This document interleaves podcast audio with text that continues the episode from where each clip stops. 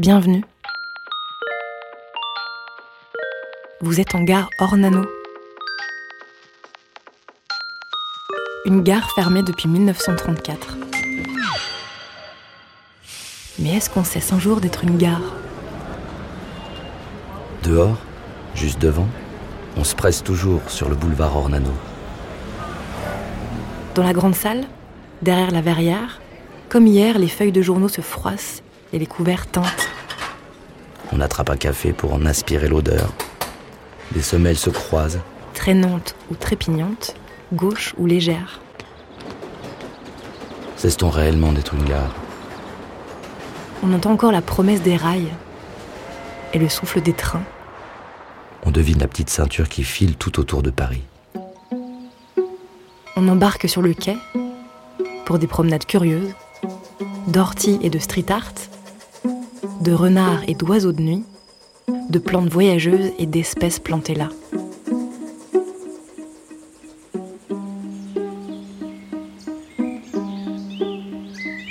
Installez-vous dans un transat.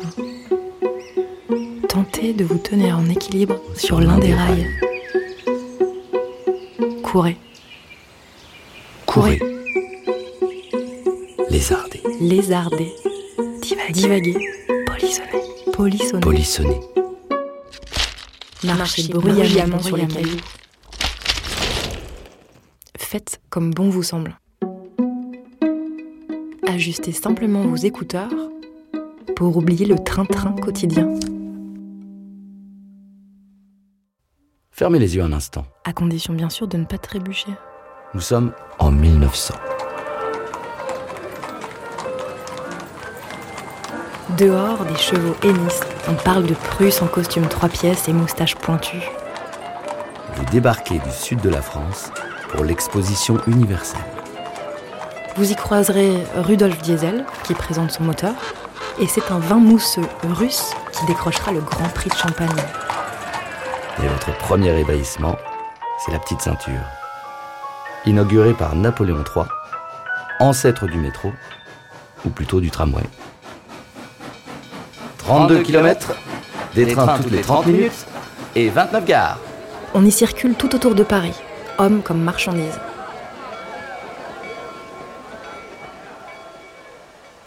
Sous vos semelles voyageuses, des graines d'une plante méditerranéenne. Beaucoup d'espèces inexistantes en région parisienne sont arrivées ici de cette façon.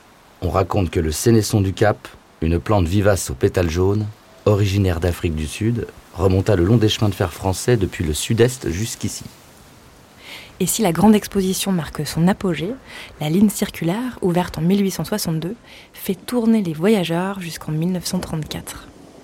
Et puis des wagons moins animés transportent des containers jusqu'au début des années 90. Mais, Mais cesse-t-on jamais d'être une gare Une ligne, une, ligne, une voie, Une une voie. voie. Si quelques stations ont rejoint le RERC, la plupart restent à la retraite. Pourtant, toujours, les bâtiments fourmis de visiteurs. Et mille personnages étonnants sillonnent les voies secrètes.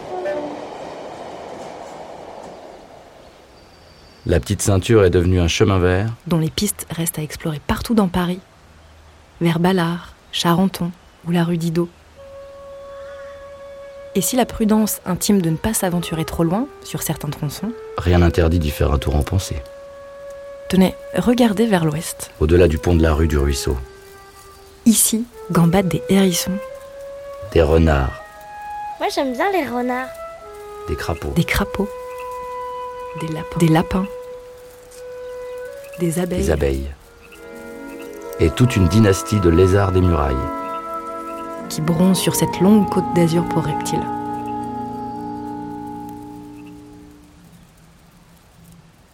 D'autres espèces sèchent langoureusement par ici, comme les collégiens. Les plus malins connaissent la clématite vigne blanche, une plante grimpante aux fruits blancs plumeux, comme des moutons de poussière. C'est la plante de l'école buissonnière. En frottant ses feuilles contre les narines, le nez saigne, Et on- comme ça on va pas à l'école.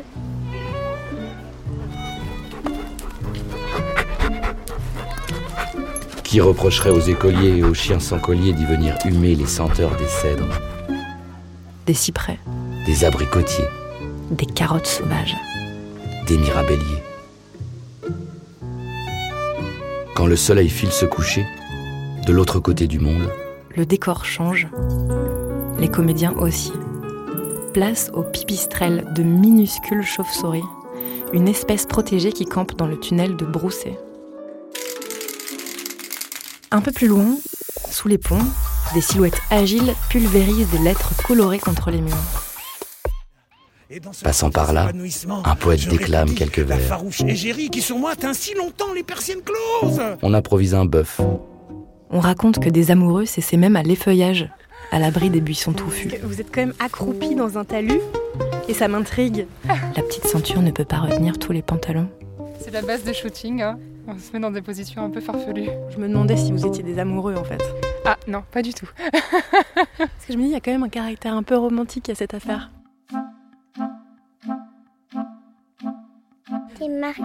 On rassemble un bouquet, des pissenlits, un peu de rouge, du blanc, du jaune, des boucles d'or. on vole des fruits, Moi j'ai pris des mirabelles, je vais faire des confitures. Et voilà. Émile, on cherche son chat, Émile. On capture l'instant. Excusez-moi, est-ce que je peux vous demander ce que vous faites Je fais des petites photos d'insectes. J'aime bien la pose. Pas tous. Pas facilement, quelquefois ils sautent quand on se rapproche. Ouais, ouais. On partage un coin vert. Qu'on soit ado, qu'on soit mort, on divague à plusieurs. qu'on soit amoureux, qu'on soit en bande, qu'on vienne faire la fête, chacun se fait un film sur la petite Tout ce qui parle m'a On ouvre un bouquin, C'est pour que je reste ici. L'illusion de s'y éveiller. on adopte finalement un autre chat. Pause. Un peu plus loin, on entend l'écho de quelques noms célèbres. On vit ici Alain Delon, manier le sabre façon samouraï des rails, Boris Vian chanta sur un pont voisin. dans un costume de Serge, et Gainsbourg donna de la voix au fond d'un tunnel façon voyou d'Amérique. vêtu d'un simple Marcel. Une scène écrite par Proust se déroule d'ailleurs dans un train de ceinture, comme il dit. Vous le sentez? L'air ici est assez pur pour qu'on y trouve l'inspiration partout.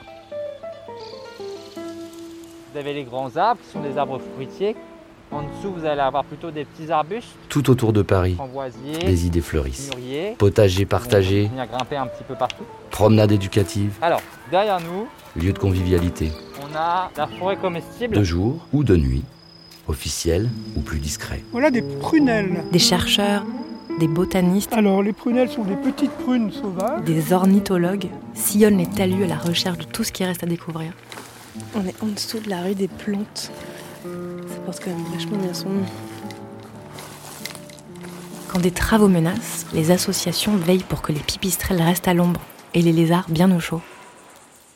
À la recyclerie, on avance en cercle vertueux. Les légumes poussent sur les quais sans produits chimiques Là, on a planté des tomates et du basilic. et alimentent la cuisine. Ça sent bon. Les poules participent à la réduction des déchets du restaurant, les canards mangent les limaces du potager. On récolte du miel sur le toit Si vous êtes gourmand, vous pouvez déguster, voilà. Gratter le miel tout chaud. Et on héberge toutes sortes d'animaux du voisinage dans des hôtels à insectes et des perchoirs. Donc euh, oui, la petite ceinture, c'est un chemin de fer vert. Il est bien rare aujourd'hui à Paris de brasser tant de natures si différentes. Hautes ou minuscules, tête en l'air ou pieds à terre. Mais n'est-ce pas le propre d'une gare de donner à voir du paysage? Terminus, tout le monde descend. mais sur les voies, pour s'émouvoir d'une feuille, d'un parfum, d'un son délicat. Pouvez maintenant aller vous asseoir. Observez le temps filer. Regonfler votre vélo à l'atelier de René ou arpenter la salle des pas perdus à la recherche des vôtres.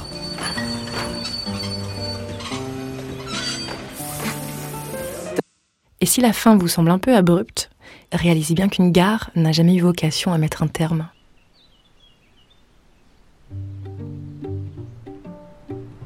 Pour vous proposer cette parenthèse sonore, des experts en petite ceinture se sont réunis.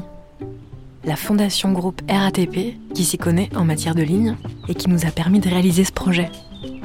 La recyclerie, très au fait des boucles vertueuses, et le studio Corde Sensible, parce qu'il faut bien tourner Et parfois couper.